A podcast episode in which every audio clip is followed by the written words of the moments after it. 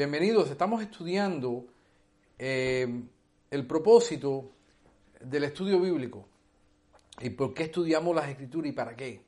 Como somos un ministerio dado a la enseñanza expositiva de la Biblia, eh, creo que sería importante que ustedes conozcan nuestra posición en qué es lo que es el estudio bíblico y qué es lo que es el estudio bíblico de acuerdo a Dios y no de acuerdo a los sistemas de este mundo.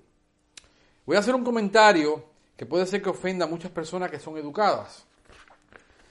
Eh, pero quiero que lo tengan en mente.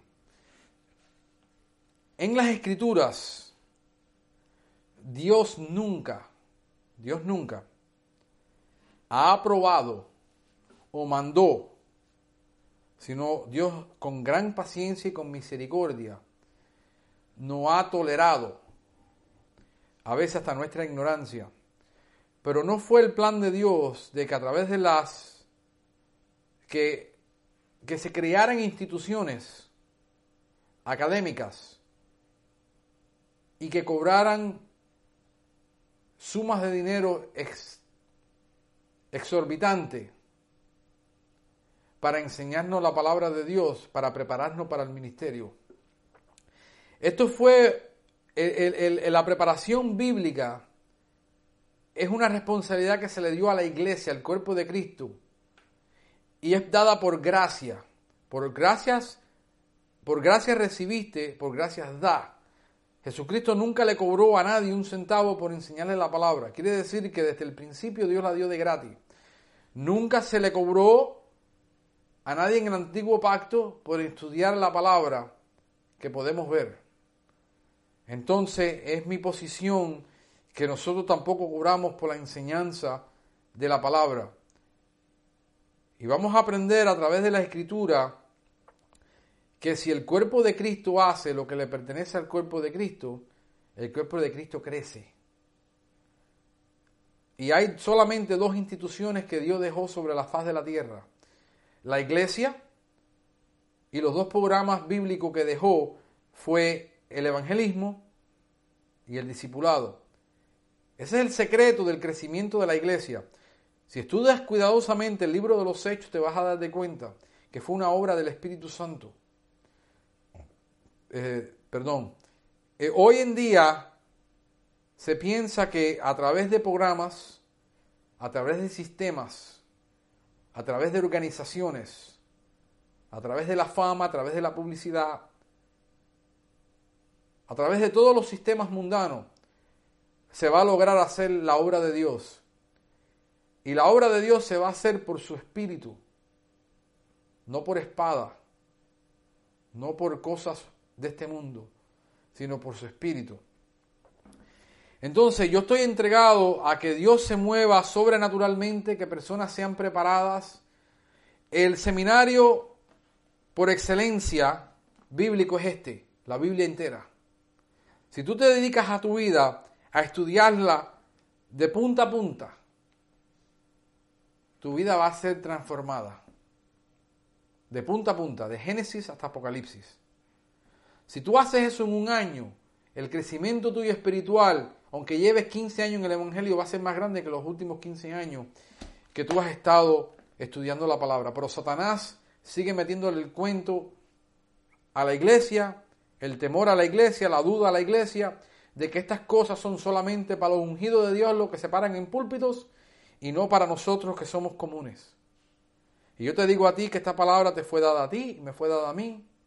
Y vamos a estudiar a través del seminario. Tú te puedes graduar de cualquier seminario que tú quieras. Puedes sacar un 100 en todas tus clases, ser probado y sacar un título universitario con un doctorado y que el hombre te aplaude y el hombre te diga, bien hecho, ahora estás capacitado para servir a Dios. Y Dios te dice, has fracasado. Estás descualificado, no calificas, yo te tengo que pasar por mi seminario, yo te tengo que pasar por mis pruebas, y yo te voy a hacer pasar por las pruebas, y yo soy el que te voy a equipar para hacer la obra del ministerio, no el mundo, no un sistema mundano como el sistema educativo que conocemos como seminarios bíblicos. Y disculpe a aquellos que han dedicado su vida y que han sacado todos sus títulos universitarios, Pero si tú analizas tu vida, tú vas a darte de cuenta que lo que te he dicho es verdad. Yo soy una persona que he, he estudiado un poco en este país, por lo menos en los Estados Unidos, que es disponible, todos los materiales no están disponibles y eso no me ha calificado a mí para servir a Dios. Lo que me califica para servir a Dios es lo que Dios hace en mí y a través de mí. Vamos a empezar nuestro estudio con Juan, capítulo 6, 6.45.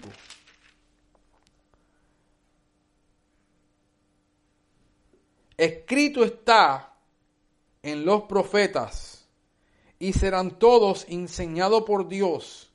Así que todo aquel que oye al Padre y aprende de él, viene a mí. ¿Cuál es el mensaje? De que Dios, a través de su Santo Espíritu, está hablando de los judíos en, en, en este en, en Juan,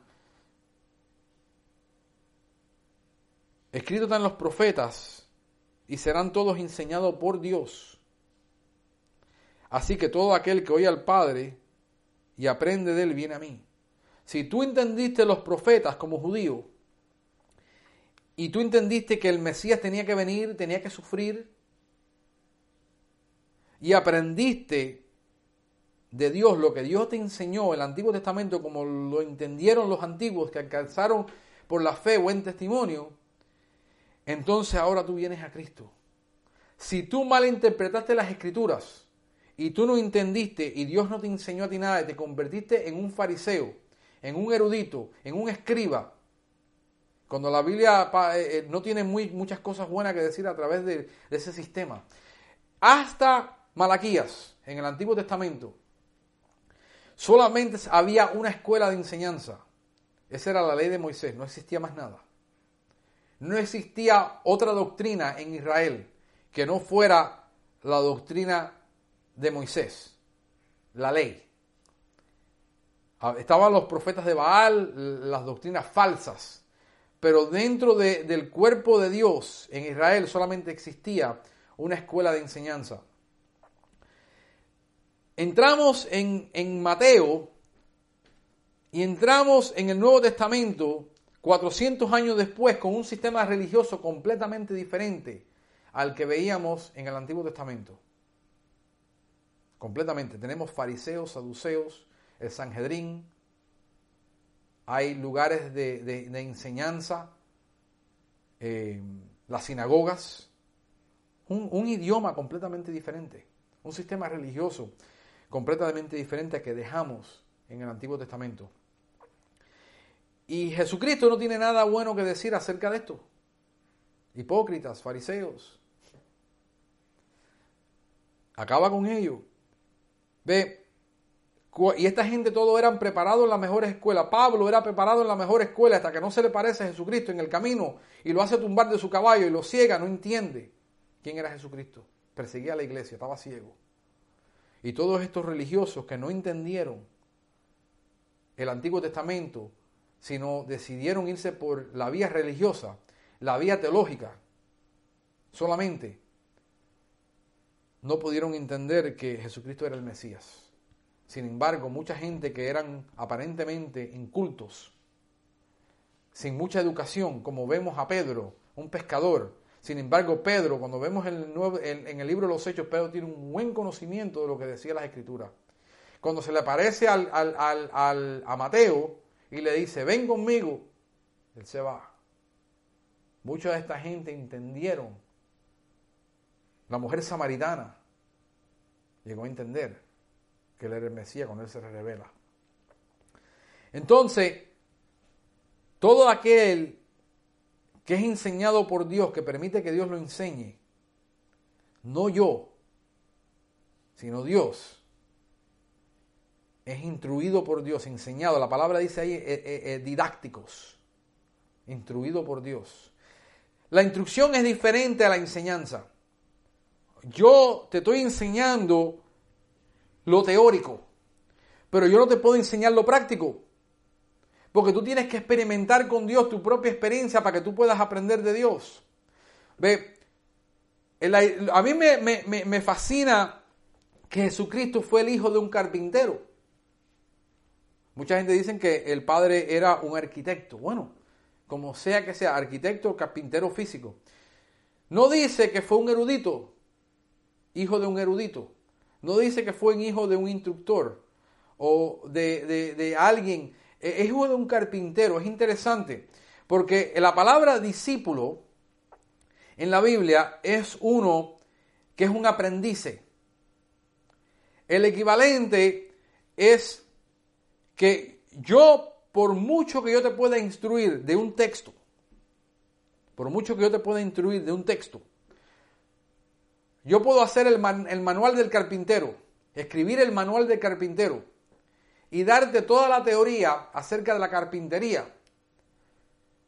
Pero de la manera que se enseña un carpintero a otro carpintero es a través del sistema del aprendiz. Hay dos sistemas en este mundo de aprender. Están las carreras y están los oficios.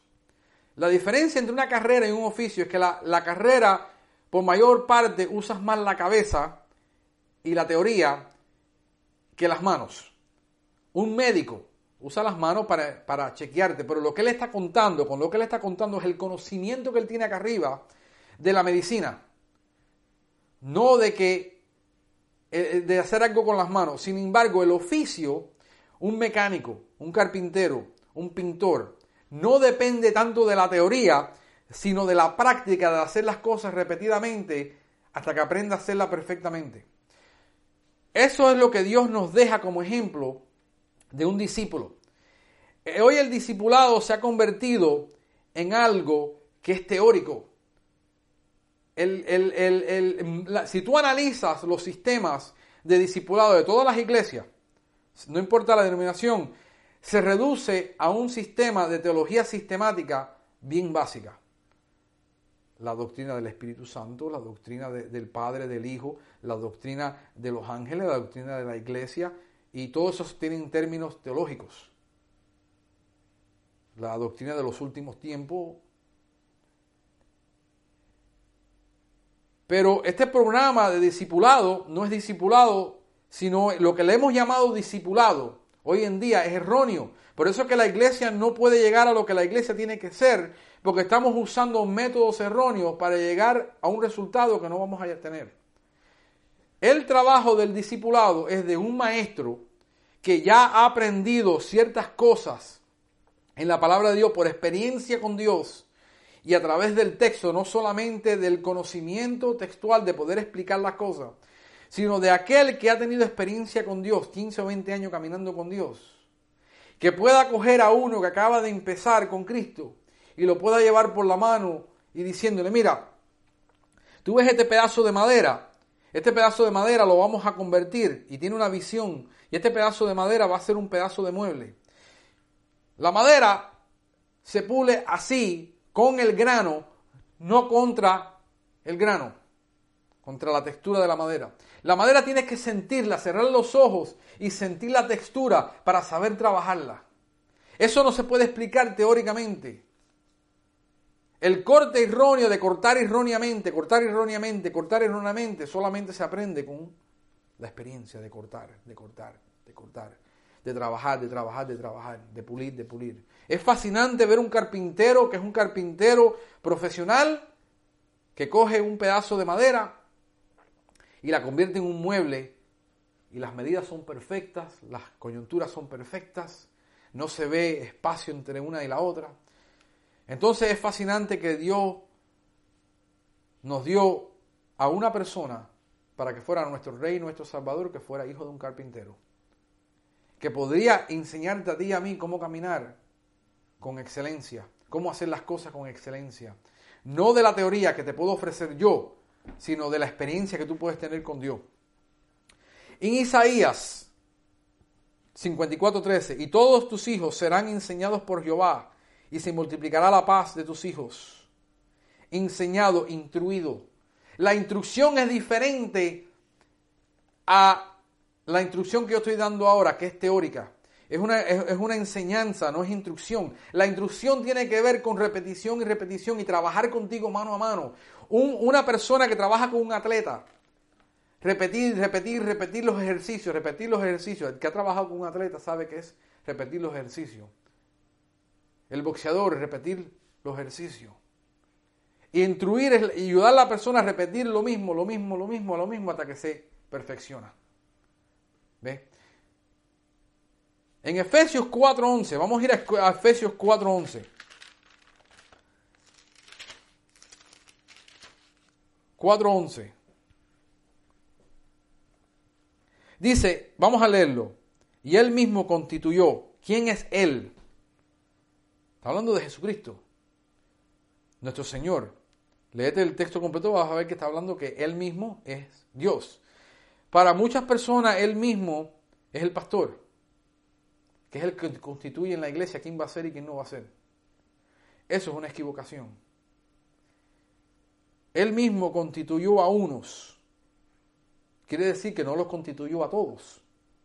Igual. A todos los constituyó, lo que no los constituyó a todos igual. No los hizo todo igual. Apóstoles, a otros profetas, a otros evangelistas, a otros pastores y a otros maestros. Hay un propósito por las oficinas ministeriales el propósito de, las oficinas ministeriales es lo siguiente. ¿Cuál es el fin de todo esto? Al fin, a fin, la conclusión de todo el asunto es de perfeccionar a los santos para la obra del ministerio, para la edificación del cuerpo de Cristo. Eso es una boca llena de palabras que a veces ni entendemos, le pasamos por encima, no las consideramos y las tomamos por alto que lo entendemos lo que estamos leyendo. Yo quiero que tú entiendas que en el estudio bíblico, las cosas que tú no puedes traer a la mesa es tus experiencias en el mundo. Segundo, no puedes traer los métodos del mundo. tercero, no puedes traer tu vocabulario al texto. ¿Por qué? Porque yo soy cubano, criado en los Estados Unidos, en una ciudad que se llama Hialeah, en la Florida donde nadie habla castellano. Lo que nosotros hablamos es una aberración del idioma. Tú eres a lo mejor de Nicaragua, a lo mejor eres de Colombia. Cada vez que yo hablo con un colombiano y digo algo, me dicen, no digas eso porque eso es una palabra ofensiva. Y, al nicaragüense digo una cosa y es otra palabra ofensiva. Y todo el mundo me ha dado de cuenta que lo que es en Centro y Sudamérica habla un idioma diferente que se llama español. Y todos somos latinos y hablamos español, pero todos tenemos frases, pronunciaciones, y todo idioma nos enseña que todo idioma tiende a tener una, degradación, que se degrada, no, nunca se pone mejor. Nosotros tenemos la costumbre de decir que solo perfecto es Dios. Porque nosotros tenemos un mal uso un mal concepto y una mala explicación de lo que es la palabra perfeccionar. Y especialmente cuando vamos al texto. Siempre, siempre, siempre tenemos que ir a la palabra original en el griego o en el hebreo para poder tener la explicación correcta de lo que se está, lo que se está estudiando. Ese es e, e, ejemplo número uno en el estudio bíblico. No puedes depender de tus experiencias, de tu vocabulario, de tu trayectoria, de, tu descendencia, de lo que a ti te enseñaron, sino tienes que ir al texto y al texto original para entenderlo. Al fin de perfeccionar. Bueno, él mismo. La palabra dice que en el versículo 11, él mismo es constituyó de conceder o confiar. Pablo dice que él, por la misericordia de Dios, Dios le confió el ser el apóstol es confiar o conceder. El que decide esto es Jesucristo. No es el seminario teológico, no es la denominación, no es el pastor, no son los miembros. El que decide lo que tú vas a hacer en el cuerpo de Cristo y en el ministerio es Dios. Y solo Cristo sabe lo que tú vas a hacer.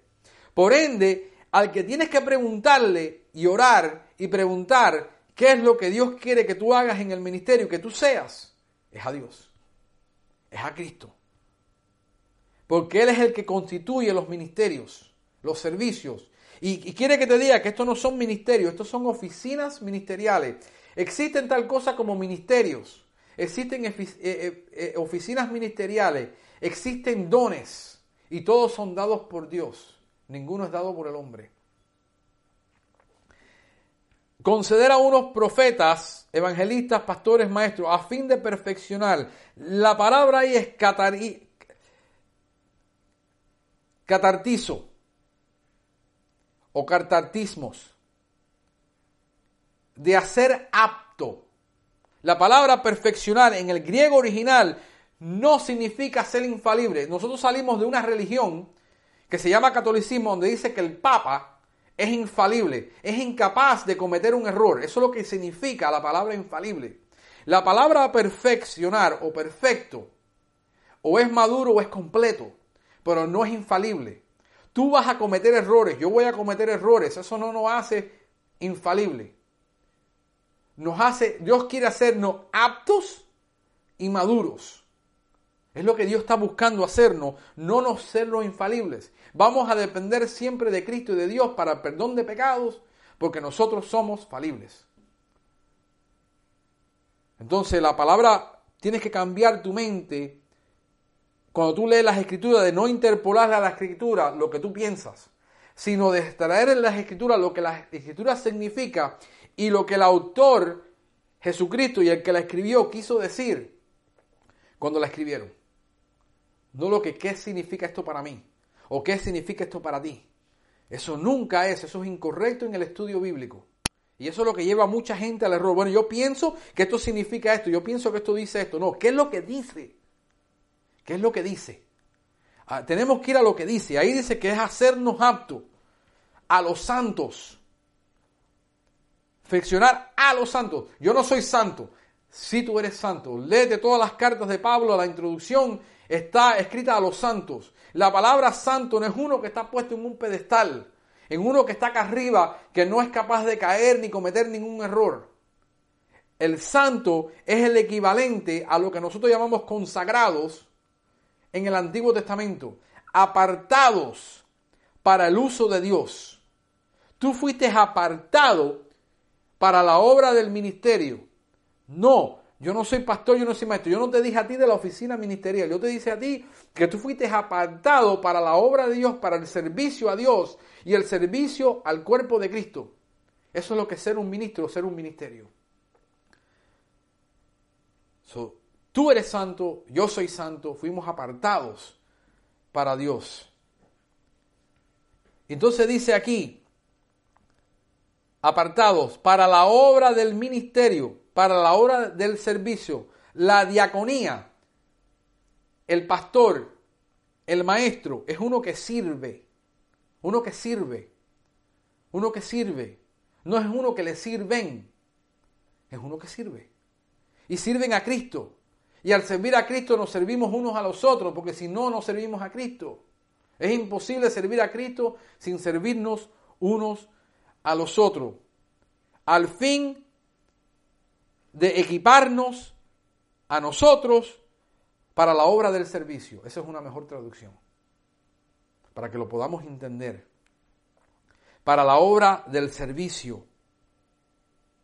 P. Para la edificación del cuerpo de Cristo. La edificación, la palabra edificación es la palabra morada. Esta es la morada del Espíritu Santo, el, nosotros, tú y yo. Entonces, esta morada ahora que Dios mora dentro de ti de mí, ya no existen los templos. Cuando alguien se para en el púlpito, señores, tenga reverencia porque esta es la casa de Dios. Recojan los papeles del piso porque esta es la casa de Dios. Eh, no voten el, papel en el inodoro porque esta es la casa de Dios. Están equivocados. Discúlpenme. Eso es una equivocación textual, bíblica, y no existe. Eso es una mentalidad religiosa que todavía sigue operando en nosotros. Y decimos cosas que sabemos que no es. Eso es un edificio que nosotros alquilamos o compramos como una casa para nosotros reunirnos, para que se reúna la casa de Dios, se congregue la casa de Dios, se congregue el cuerpo, la morada del Espíritu Santo es nosotros. Y el cuerpo que tiene que ser edificado somos tú y yo. Crecimiento Tenemos que tener crecimiento, no solamente numérico, sino crecimiento espiritual. Y eso es lo que Dios está buscando, hasta que todos crezcamos o seamos edificados en el cuerpo de Cristo, hasta que todos lleguemos. No dice algunos, no dicen algunos van a llegar a esto. la gente lee y tú ves que la gente no tiene fe, y tú vas a ver que no tienen fe porque van a argumentar en su mente, van a argumentar en su corazón, van a argumentar conmigo, que decir que eso es imposible. Entonces la Biblia es mentirosa. Y Cristo es un mentiroso y estamos gastando el tiempo estudiando esta Biblia. Porque dice aquí hasta que todos lleguemos. La palabra lleguemos es lleguemos. Todos es todos. No hay una traducción especial. A la unidad de la fe. A la unidad de la fe. Todos vamos a llegar a la unidad. No, espérate. Espérate. Porque están aquellos que son los presbiterianos y ellos creen una cosa. Y están aquellos que son los pentecostales y ellos aprenden una cosa. Bueno, ellos son denominacionales. Y Pablo, hablando diciendo, no, porque unos dicen que son de Apolos y el otros dicen que son de Pablos. Y otros dicen aún que son de Cristo y hablando de la misma bobería. Ustedes son carnales y no han tenido madurez, Pablo le dice. Eso es una carnalidad. Ve, pero cuando tú te dedicas a estudiar las escrituras como el cuerpo de Cristo, entonces hay una unidad de la fe que empieza a trabajar en nosotros. Cuando dejamos la bobería, las estupideces y empezamos a leer la Biblia. Y nos dejamos de las, denominaciones, de las denominaciones y de las enseñanzas de cada una, que uno abraza una cosa y la otra no abraza una cosa. La unidad de la fe, ve, no de mi dominación, no del seminario bíblico, no lo que ellos me quieren. Yo estudié, yo tengo libros de teología sistemática de tres denominaciones diferentes, tres puntos de vista de enseñar una cosa diferente. Y uno quita una cosa y el otro se la agregan, uno la niegan, el otro la acepta. Me puedo estudiar los tres y no llegar a ningún conocimiento. Pero dice que el conocimiento de la fe, ¿qué es lo que es la fe? Convicción, esperanza. ¿Y qué más? Convicción, esperanza y, creer. Estábamos en el estudio ese anteriormente. Crecimiento de, pero espérate, ¿en qué crecimiento? En el conocimiento, no de mi dominación, no de doctrina sistemática, sino del Hijo de Dios. Hay un varón perfecto. Entonces vamos a llegar a ser a la medida y a la estatura de la plenitud de Cristo. ¿Qué? No, espérate, eso dice otra cosa. Dice, no, un varón perfecto, a la medida a la estatura de la plenitud de Cristo. Si lo leo otra vez va a cambiar y no va a decir lo que dice. No, dice ahí que nosotros vamos a llegar al conocimiento del Hijo de Dios, a un varón perfecto, a la medida y la estatura de Cristo. ¿Vamos a ser infalibles? No. Vamos a ser maduros, vamos a ser equipados, vamos a ser preparados de la misma manera que Dios preparó a Jesucristo para el ministerio. Y vamos a hacer todos los milagros que hizo Cristo. No personalmente. Cuando Dios le deja el ministerio dicen ustedes pondrán la mano sobre los enfermos y podrán harán esto. Estaba hablando colectivamente como el cuerpo de Cristo, no como individuos. Pero hoy es más importante que yo tenga un don y que yo diga, yo puedo imponer las manos sobre la persona y la persona se sana. Y eso impresiona a mucha gente. Colectivamente, el cuerpo de Cristo, Dios dio un don a ese, y Dios le dio un don a ese, y Dios te dio un don a ti, y me dio un don a mí, y colectivamente podemos hacer lo que dice ese texto, pero no como individuales. El individualismo no cabe dentro del cuerpo de Cristo. Eso es un sistema del mundo, de ser un individual. A la medida, a la estatura del varón perfecto. Dice, a la medida, una porción, un grado. La palabra perfecto significa teleos, alcanzar madurez, de acuerdo a propósito, a la medida, al grado o la porción de la estatura de tan grande o como, o como fue Cristo, de la plenitud. La palabra plenitud es ser llenado completamente, de ser llenado completamente como fue Cristo llenado. Y dice la palabra de Dios que buscar la llenura del Espíritu Santo en nuestra vida. Gente todavía están ahí sentado y dice, eso no es posible. Nadie es así porque mi esposo lleva 20 años en Cristo y no es así. Bueno, dice que sin fe es imposible agradar a Dios. Hay esperanza. Para que ya no seamos con cuál propósito. Esto hay un propósito para todo. No es para simplemente llegar a ser con un conocimiento tremendo que podemos derribar argumentos de todo el mundo y podemos saberlo todo. No. Hasta que todos. Perdón, 14. Para que ya no seamos niños fluctuantes, llevados por doquiera de todo viento de doctrina, por estratagema de hombres que para engañar emplean con astucia las artimañas del error. Una señal que el cristiano es inmaduro es que se deja llevar por todo viento de doctrina. No es perfecto, no es madurado, no ha sido perfeccionado. Cuando tú te paras firme en lo que dice las escrituras, escuela, hay mucha gente tan parado firme en lo que le enseñaron y son dogmáticos acerca de su doctrina. Yo no estoy hablando de eso, estoy hablando de lo que dice la escritura completa. Y hay una gran diferencia entre lo que dice tres denominaciones que se reúnen y no acuerdan en nada a lo que dice la escritura claramente. Y yo no escojo uno más que el otro, todos son igual. Para que ya no seamos niños fluctuantes. La palabra fluctuante habla de oleado del mar, un barco a la deriva. Cuando una persona es llevada por todo viento de doctrina, es que está como a la deriva, que no sabe qué creer.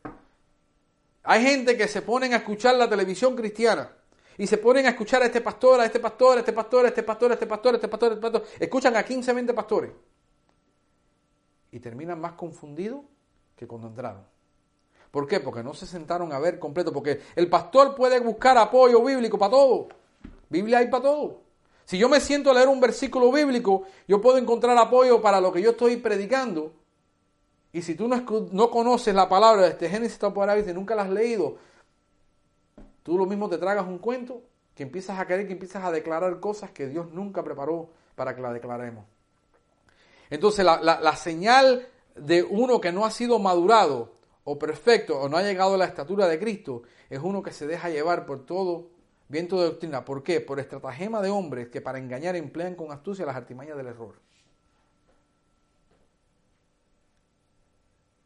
Dice el 15, si no, si no, esto es, no hagas eso, pero haz esto, sino siguiendo la verdad en amor, ¿ve? no, no en, en que yo quiero ser más grande que otro. El amor no se jacta, el amor no dice yo soy mejor, yo soy más conocido, yo tengo esto, yo tengo lo otro, tú no tienes. En amor crezcamos en todo. La palabra en todo es en todo. En aquel que es la cabeza, esto es Cristo. No, en otras palabras, Pablo es el único que coge el cuerpo físico y lo describe. Yo creo que la influencia de Pablo fue Lucas, que Lucas era un médico y viajó con Pablo eh, y todo el libro de, los hechos nos declara que él, estuvo viajando con Pablo y con mucha gente y le pudo explicar o le dejó ver o de alguna manera el Espíritu le reveló que el cuerpo físico es medio parecido al cuerpo en Cristo. Que hay uñas que tienen propósito. Que hay cédulas que hay órganos interiores. Pablo dice de los órganos interiores que aquellos órganos que son menos placenteros de mirar, de, observar, que están en el interior, son los más necesarios. Y te hace el contraste de que aquel todo es una boca, todo es una oreja, no. Él dice, son más necesarios, no menosprecia aquellos que son aparentemente repugnantes de mirar. Porque yo quiero que tú analices los órganos vitales de tu cuerpo. El cerebro,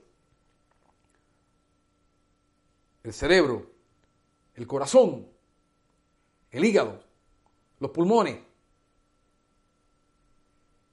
eh, el páncreas. Todos son órganos mayores en el cual no puedes vivir sin ninguno de ellos.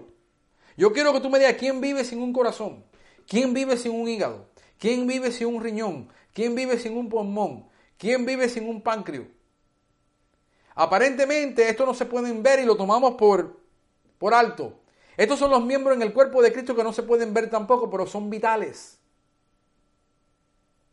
Entonces menospreciamos el cuerpo de Cristo por una boca, una cara bonita o algo carismático que nos trae la atención y nos mantiene al televisor pegado. Ok, vamos a la iglesia y el comentario que escuchamos, me gusta cómo habla ese predicador. No, no, no entiendo nada de lo que dijo. No me cambió, no me transformó, pero me gusta cómo habla y sigo viniendo. Y no sé por qué. Dice cosas bonitas que apelan a mí. Pero los más importantes son los órganos interiores. Yo soy una boca en este momento. No soy una cara bonita, pero soy una boca. Pablo dice, ¿son todos boca? ¿Son todos oídos? ¿Son todos orejas? ¿Son todos cabeza? No. Ve, sino que siguiendo la verdad en amor, crezcamos en todo en aquel que es la cabeza. Un cuerpo saludable crece parejamente y crece proporcionalmente. El cuerpo que no crece proporcionalmente, que un brazo está más corto que el otro, no es un cuerpo saludable, tiene un defecto. No está hablando, está hablando de madurez. El niño cuando nace, el niño nace perfecto. Si nace con cinco dedos, es perfecto. Es maduro. Nació a término, a nueve meses. Pero si nace con seis dedos, no es normal. Si nace con cuatro, no es normal. Lo perfecto que Dios diseñó son cinco dedos en cada mano. Diez dedos y diez dedos en los pies. Eso no es normal. Una cabeza, no dos cabezas. La iglesia no puede tener dos cabezas. La iglesia tiene una cabeza que es Cristo. Si tiene dos cabezas, es una normalidad. Entonces él habla de esto. Dice 16, de quien todo el cuerpo, ¿qué dice? Todo el cuerpo, no algunos miembros, no algunos miembros especiales predilectos del pastor. No voy a seguir por ahí. A quien todo el cuerpo, bien concertado,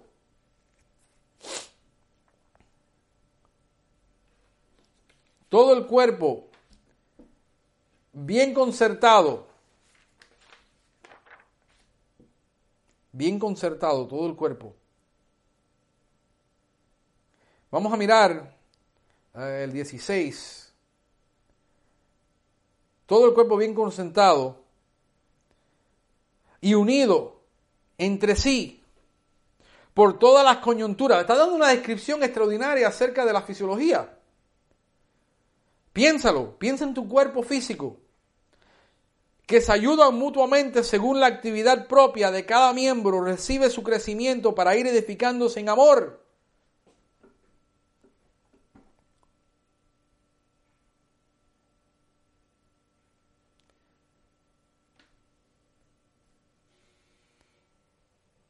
Mira, que de que tiene todo el cuerpo bien concertado y unido, la unidad. Es imposible que tu brazo pueda crecer fuera de tu cuerpo. Si te lo cortan o es amputado, se va a morir. ¿Ve? Entonces hay una actividad según la actividad propia de cada miembro. Piensa todos los, los, miembros que tú tienes en tu cuerpo y que todo tiene un, un uso específico y no todo hace la misma función. Imagínate que tu dedo, tu dedo índice, se ahora haga, haga enemigo de tu ojo y se esté metiendo el dedo en el ojo. Así están muchos miembros en el cuerpo de Cristo peleando por posición en la iglesia. Yo quiero hacer esto, este no me deja hacer esto, yo quiero hacer esto, yo estoy calificado para esto. Si no te dejan, ¿qué tú vas a hacer? Sigue sirviendo a Dios en otra manera. Pero no empieces a mutilarse uno a los otros. Porque uno quiere ser ojo cuando Dios lo hizo dedo. Si Dios a ti te hizo para misericordia, entonces conténtate con hacer misericordia y no con querer profetizar. Porque Dios es el que pone los dones en la iglesia, no eres tú. Eso es un error de aquellos que hacen seminarios y conferencias para enseñar al cuerpo de Cristo cómo hablar en lenguas. Nadie le enseñó al cuerpo de Cristo a hablar en lenguas cuando estaba en el libro de los Hechos. Fue algo que hizo el Espíritu de Dios. que quieren enseñar gente a cómo tener seminario, cómo tener el don de sanidad. Y ellos se lo pueden impartir a que ellos quieran porque ellos tienen el don y ellos se lo dan. El don viene del Espíritu. ¿O no has leído tu Biblia? Que no es tuyo. Es un regalo. La palabra don es un regalo. Lo tenemos que siempre como que el don es algo extraordinario.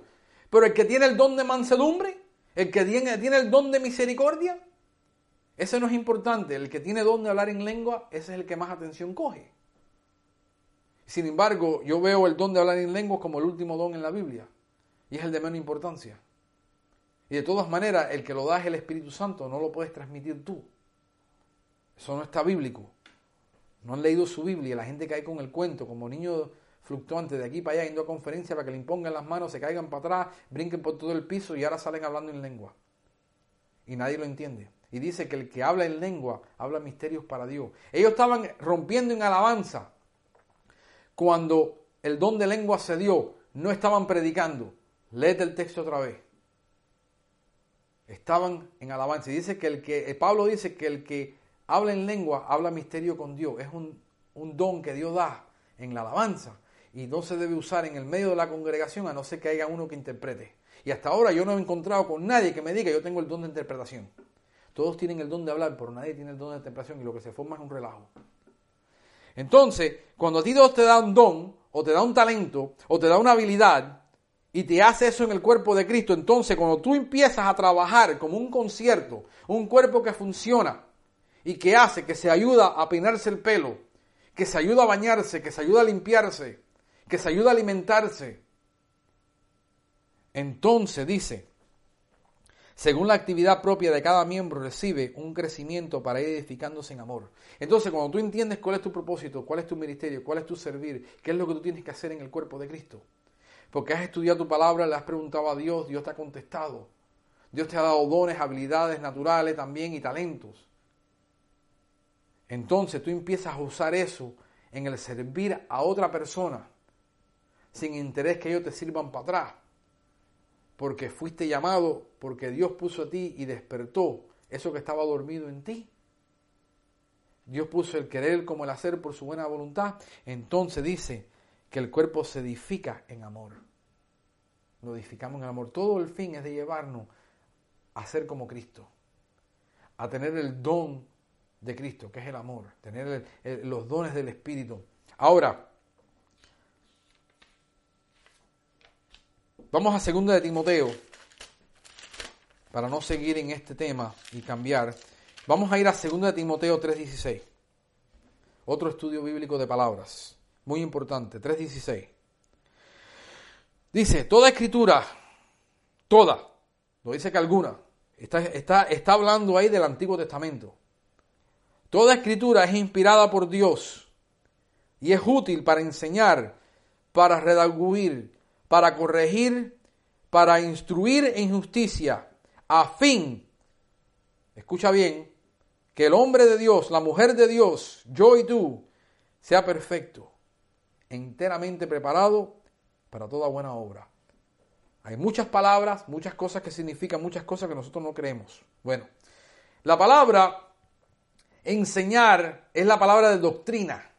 La, la Biblia es útil para enseñar de doctrina. Es diferente a la palabra de enseñar que usamos anteriormente. Por eso tenemos que ir siempre al original. Redarguir significa acusar, convencer, convicto o reprender. So, las palabras, toda la palabra de Dios es útil para estas cosas. Salte de la ley, salte de la mentalidad religiosa de la ley. ¿Para qué sirve el Antiguo Testamento? Para redarguir, para, para es inspirada por Dios, quiere decir que tiene el aliento de Dios, que Dios respiró directamente. Es la misma palabra que se puede usar cuando Dios le dio el aliento a Adán, que lo formó del lodo y le dio vida, le sopró y le dio vida. Es equivalente a eso. Entonces, él dice que para corregir, para hacer una superimposición o enderezar, corregir es la idea de un quiropráctico, de algo que está torcido y hay que corregirlo, hay que enderezarlo. Entonces la palabra de Dios sirve para eso. Para, es útil para redarguir, para corregir y para instruir en justicia. La palabra ahí instruir es entrenar a un niño, de la manera que se entrena a un niño, a través de la repetición. en justicia, en lo que es justo. Que a fin de que el hombre de Dios sea perfecto. Ahí la palabra es artios, otra palabra diferente a la palabra perfecto. Lo que es la traducción que nosotros tenemos de perfecto y la mentalidad que tenemos que solo Dios es perfecto. Pero ahí está hablando de ser fresco o de tener una, una carga ligera. Vamos a ver lo que significa. Enteramente preparado para que la fin de que el hombre de Dios sea perfecto, enteramente preparado para toda buena obra.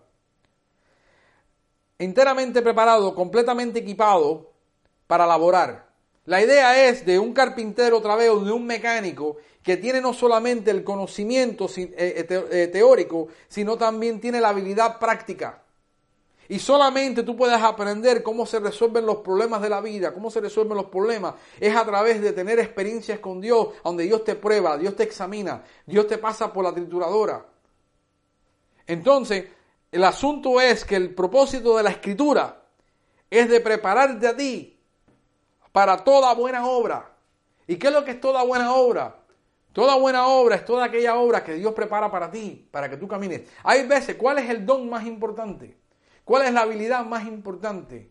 Y la gente dice, no, el evangelismo, no, la predicación de la palabra. Y yo te digo a ti que el don más importante es el que sea necesario en ese momento. Porque hay veces que no hace falta evangelismo. Hace falta un plato de comida, ser práctico. Hay veces que lo que hace falta es una palabra de consuelo. Hay veces que lo que hace falta es alguien nada más que te escuche. A veces lo que hace falta es que alguien meta la mano en el bolsillo y te saque 50 dólares para resolver el problema. Hay veces que lo que hace falta es que oren por ti. Y hay veces que hace falta la palabra. Ve, toda buena obra va a depender de lo que Dios ha preparado en ese momento para que Dios te tiene asignado para que tú hagas. Fuera de los dones, fuera del ministerio, de lo que es la, oficina ministerial, que es predicar, enseñar y hacer todas esas cosas. ¿Ve? Entonces, Dios, el propósito de las escrituras es de llevarte y moldearte a ti a través de experiencias y de correcciones y de Dios a enseñarte algo, convencerte, reprenderte, darte doctrina, como un niño entrenarte para que tú puedas eh, estar eh, equipado completamente con una herramienta. Imagínate que tú te aparezcas a tu trabajo como un mecánico y lo único que tú tengas es un martillo. Eso es absurdo. Te van a decir, aquí tú no puedes trabajar, tú no le puedes caer el martillazo todo. Y hay gente que, que piensa que, el, que quiere usar un martillo para todo, piensa que todo el mundo es un clavo. El evangelista piensa que lo más importante es el evangelismo. El maestro piensa que lo más importante es la enseñanza. El pastoreado piensa, el pastor piensa que lo más importante es cuidar de las ovejas. Y a veces no le dan doctrina y no evangelizan por esa razón.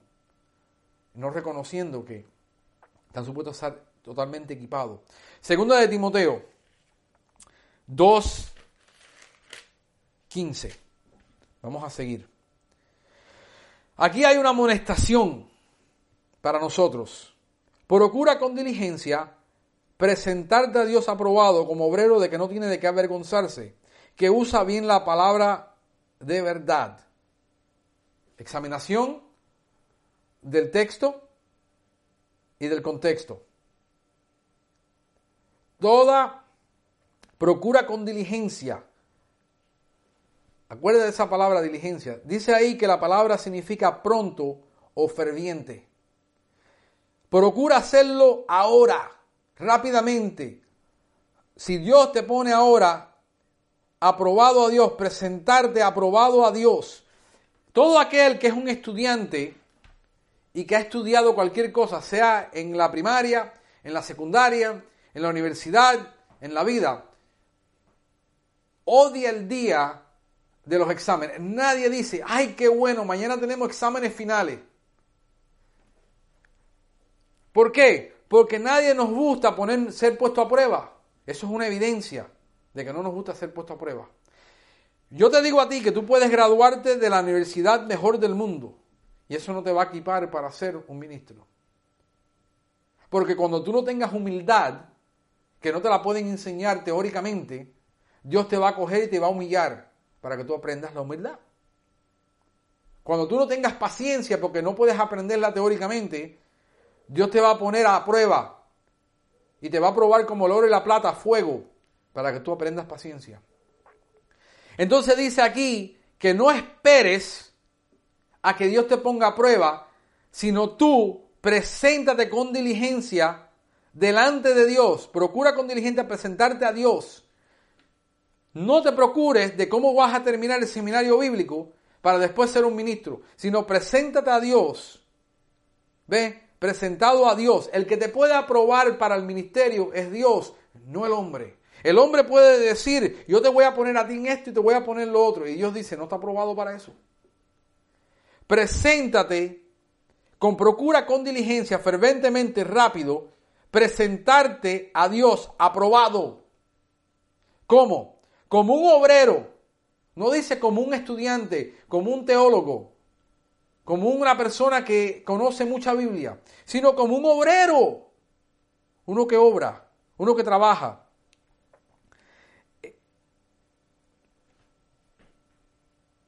como un obrero de que no tiene de qué avergonzarse.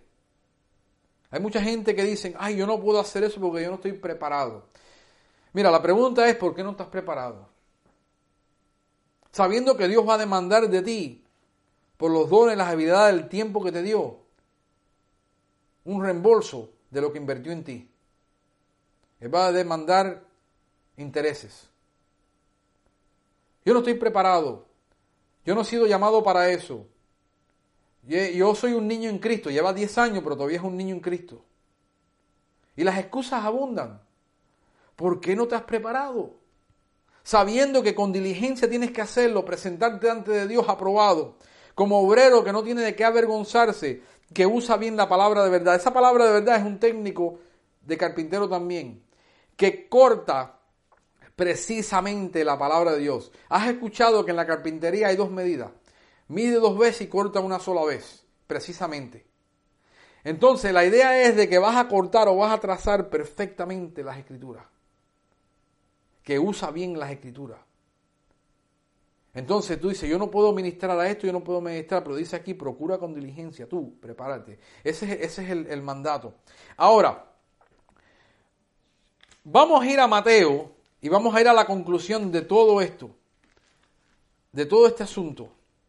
En Mateo, el último capítulo 28, la conclusión de, lo que hemos aprendido, de lo que hemos preparado, de lo que hemos estudiado con un propósito. Mateo 28, versículo 16. Esto se conoce como la, la gran comisión. Y hay, esto aparece en los cuatro evangelios, Marcos, perdón, Marcos, Lucas y Juan, y en Mateo, los, cuatro evangelios, aparece esta documentación. Y todos tienen una versión diferente. Yo no diría que es una versión diferente, yo digo que es un complemento de todo. Tienes que leer los, tres, los cuatro para llegar a la convicción, pero vamos a estudiar dos. Yo le pregunto a la gente, ¿Cuál es, tú piensas que es la gran comisión? Y inevitablemente todo el mundo dice predicar el Evangelio, porque la versión que tienen es la versión de Marcos. No tienen la versión de Mateo, tienen solamente la de Marcos. Y como la de Marcos demanda menos de ello que la de Mateo, escogen la versión de Marcos. Pero vamos a leer la de Mateo Dice, pero a los doce, de la 16, pero a los, a, los, a los once discípulos se fueron a Galilea, al monte, al monte donde Jesús le había ordenado. Dios le dijo, vayan allá y esperen ahí hasta que venga el Espíritu Santo. Y cuando, y cuando le vieron, le adoraron, pero algunos dudaban. Y Jesús se acercó y les habló diciendo, Toda potestad me es dada en cielo y en la tierra toda potestad. Quiere decir que yo tengo toda la autoridad en el cielo y la tierra. Por tanto, como yo tengo esta autoridad, yo se la estoy delegando a ustedes y le estoy diciendo que hagan esto. Id y haced discípulos. Ok, esa es la gran comisión del Evangelio. Es hacer discípulos. Los verbos, todos te van, eh, los adjetivos o te llevan a, por lo menos en el inglés, el castellano es un poco difícil para mí, pero entiendo que el hacer discípulos es el verbo. Ahora, la cuestión es cómo se hace un discípulo. Entonces Jesucristo le da la fórmula. Porque yo digo, bueno, ok, voy a ir a ser discípulos, pero ¿cómo lo hago? Le dijo a los once, por tanto, id y hacer discípulos a todas las naciones. No unos cuantos, no el que a ti te guste, no al que tú escojas, sino no al judío solamente, pero a todas las naciones. ¿Y cómo es que se hace un discípulo? Bueno, bautizándolo en el nombre del Padre, del Hijo y del Espíritu Santo. Ellos entendieron que esto era sinónimo de también predicar el Evangelio, porque cuando se predicaba el Evangelio inmediatamente se bautizaba. Esto lo vas a ver completamente por el libro de Hechos. Es un error, yo creo que bíblico, de demandarle a una persona que conoció a Cristo que espere tres meses, cuatro meses, cinco meses, y decirle que tiene que pasar por cierto tiempo, ciertos cursos, cierta preparación para poderse bautizar. El eunuco le dijo, ahí hay agua, ¿qué me impide que me pueda bautizar? Él dijo, nada. Entonces entendemos que inmediatamente que después que se presentaba el Evangelio, se bautizaba a la gente. Entonces dice, entonces hay gente que llevan al extremo y dice, bueno, tú no fuiste bautizado legítimamente porque no te bautizaron en el nombre del Padre, del Hijo y del Espíritu Santo. Y como no te bautizaron, y no, aunque haya sido por inmersión, si no dijeron eso, no fuiste legítimamente bautizado. Y ahí hay un, una, frustración de, errores, de poner las cosas tan técnicas. Pero dice el versículo 20, enseñándoles, ahora aquí está la clave, cómo se hace un discípulo. Tienes que ir, tienes que predicar el Evangelio y tienes que bautizarlo, entonces tienes que enseñarlo. ¿Cómo? Que guarden todas las cosas que os he mandado. Y he aquí que estoy con vosotros todos los días hasta el fin del mundo. El fin del mundo no es que hay un fin del mundo que puedes encontrar, si vas a todo el mundo encuentras el fin, sino hasta que llegue el fin de este mundo, de esta era, de este tiempo, que regrese Jesucristo. Es ir, evangelizar y bautizar y después enseñar. Va en mano en mano lo que enseñó Esdras de aprender la palabra para hacerla para enseñar a otros. De la única manera que tú haces un discípulo es que escucha bien, enseñándoles no algunas cosas, no lo que sea conveniente para ti, sino enseñándoles que guarden todas las cosas que os he mandado. Todos los mandamientos de Jesús era lo que él requería que le enseñaran a todas las personas que iban a llamarse discípulos todas las cosas. Y Jesús enseñó abundantemente del Antiguo Testamento también. Entonces en Marco dice finalmente, en Marcos 16, 14, dice finalmente se apareció a los once mismos, estando ellos sentados a la mesa, y, reprochó, y, perdón, y les reprochó su incredulidad. Esto es otra versión diferente, o otra cosa que sucedió, que uno escribe y el otro no. Y su incredulidad y dureza de corazón, porque no habían creído lo que le habían visto resucitado. Y les dijo, id por todo el mundo y predicar el Evangelio a toda criatura. Ahora dice, ve, el que creyere y fuere bautizado será salvo. Ve, de usar el, bautismo y, el evangelismo en la misma categoría. Pero no dice que el que no sea bautizado no va a ser salvo, sino el que no creyere. Hay gente que dice, no, si no te bautizaste no eres salvo. No, estás equivocado. Porque lo que vale es creer, porque él lo aclara y dice, 16, el que creyere y fuese bautizado será salvo, más el que no creyere será condenado. El que, el que le predicas el evangelio pasa lo mismo que pasó con, con Noé en el arca. Todo aquel que creyó se metió en el arca. Y todo aquel que se le predicó y no creyó, dice que los condenó por sus acciones. Y de la manera misma Cristo dice, te tiraste la soga del cuello por no creer. Estas señales seguirán a los que creen.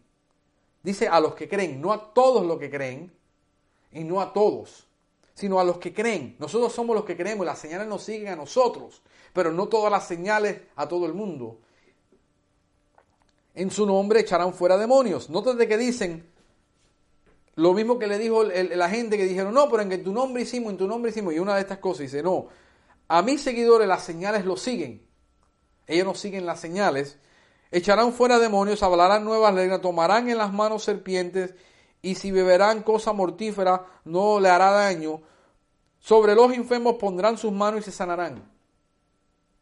Pero no dicen, la mala interpretación del texto es que toda persona que sea salva, todos van a hablar en lengua, todos van a sanar y todos van a hacer estas cosas. Y eso no es lo que dice el texto, sino está hablando de colectivamente como el cuerpo de Cristo, porque todos tenemos una función diferente. Pablo aclara esto en Corintios, cuando dice, son todos pastores, son todos maestros, hablan todo en lengua, y él dice, no, no es así. Entonces la mala interpretación es que cogen este versículo y no lo ponen junto con Corintios para llegar a una conclusión de decir que no todos vamos a hacer esto. La conclusión del propósito del estudio bíblico es esto. Para cumplirla tienes que hacerla. Tienes que hacer la palabra de Dios. Y tienes que enseñar los estatutos y los decretos a otros que Dios te ha enseñado, lo que Dios te ha enseñado a ti. El ciclo le pertenece al cuerpo de Cristo. El ciclo no le pertenece al pastor, no le pertenece al maestro, no le pertenece. Todos tenemos una, una carga que Dios nos pone a nosotros, nos equipa, nos prepara para nosotros hacer ese trabajo, ese labor. Cuando tú te pones en el labor correcto, y vuelvo y repito, cuando te pones en el labor correcto que Dios te ha puesto, en la parte correcta que Dios te ha puesto a ti, entonces todo el cuerpo fluye. Cuando te pones a hacer cosas que Dios no te mandó, no vas a fluir. Y cuando no te pones a hacer nada sabiendo que Dios te mandó a hacer algo, tampoco vas a ser bienaventurado. El propósito del estudio bíblico es estudiar para hacer, para enseñar a otro que camine, para que disipules, para que, para que cumplas la gran comisión que Cristo le dio a la iglesia, porque es imposible que le haya dado esto solamente a 11 personas y que estas 11 personas hayan cumplido con todo el mundo. No es posible. Y todavía hoy en día esos once están muertos. So, lógicamente, cuando tú lees tu texto, no puede haber sido solamente a los once. Esto fue algo que se, para ser perpetuo, perpetuado, a través de los siglos, a través de la iglesia. Cuando la iglesia hace lo que la iglesia tiene que hacer, la iglesia crece naturalmente. No tienes que buscar programas de crecimiento, programas de evangelismo. Cuando tú hables tu Biblia y dices, si tú creyeres en el nombre de Jesús serás salvo, no tienes que tener un programa que hace dos, preguntas diagnósticas a ver si la persona es salva o no es salva. Jesucristo nunca hizo preguntas diagnósticas para ver si la persona era salva. Cuando la persona cree y dice que si creeres y confesares con tu boca que Cristo es el, el Señor, serás salvo, no es que tienes que pasar a un altar ahora que no existe, porque los altares no existen, y hacer una confesión de fe y repetir, repetir una oración que tú no la entendiste, pero que alguien la hizo por ti.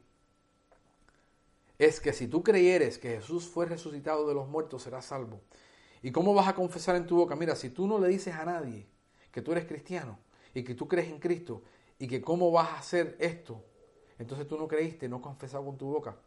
Porque el asunto es que en, una, en, una, en un púlpito, en un tiempo de emoción, que te dieron un cranque espiritual, psicológico, tú pases adelante porque quieres que tú, que tú seas sanado, que tu matrimonio no se rompa, que, que el ataque al corazón no te dé, que te curen el cáncer, que te quiten el hambre que tienes. Y repites cualquier cosa para ver si funciona. Pero si no creíste y pasaste al frente y dices, no, porque yo confieso con mi boca que Cristo es mi Salvador, pero no lo creíste en tu corazón, sigues perdido en tu pecado.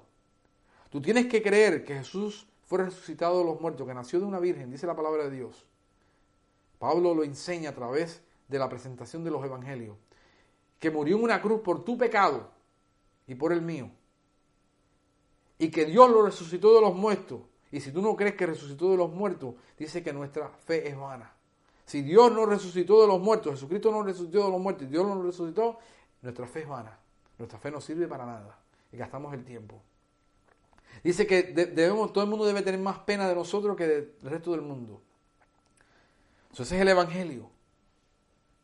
Entonces, si tú compartes ese Evangelio con otra persona, lo que tú has creído, y tú lo vives públicamente, entonces tú das con tu boca confesión de que Cristo vive en ti. Y si no lo haces, nadie cree, nadie conoce. Entonces, el asunto es que tú nunca has recibido a Cristo lo que estás viviendo es un cuento. Y Pablo te dice, perdón, eh, la, Biblia te manda que dice, examinaos hasta vuestra, nosotros propios hasta vuestra, eh, esta, vuestra salvación. No vaya a ser que estemos corriendo en vano. Con esto yo te dejo, espero que te sirva de aliento, te sirva de instrucción, te sirva de, de, de, lo que Dios quiere hacer en ti para que empieces a preguntarle a Dios, Señor, ¿en qué tú quieres que yo sirva? Dios no llamó a gente a estar sentada inútiles en el cuerpo de Cristo, eh, recibiendo palabra año tras año y, y jactándose de que llevan 20 años en el Evangelio y ya no hacen nada. Dios te llamó para que tú juntamente con la cabeza, con Cristo, empiecen a hacer cosas de acuerdo a la fe que Dios te ha dado, no por compulsión, no por necesidad, no porque te están metiendo presión, sino porque Dios te habló legítimamente y tú le preguntaste a Dios y Dios te ha contestado. Entonces puedes empezar a trabajar en aquello que Dios te manda, no en lo que otra persona te pone o lo que tú piensas que debes hacer. Espero que esto te sirva de aliento, te sirva de ayuda y muchas gracias por la atención prestada. Hasta la próxima.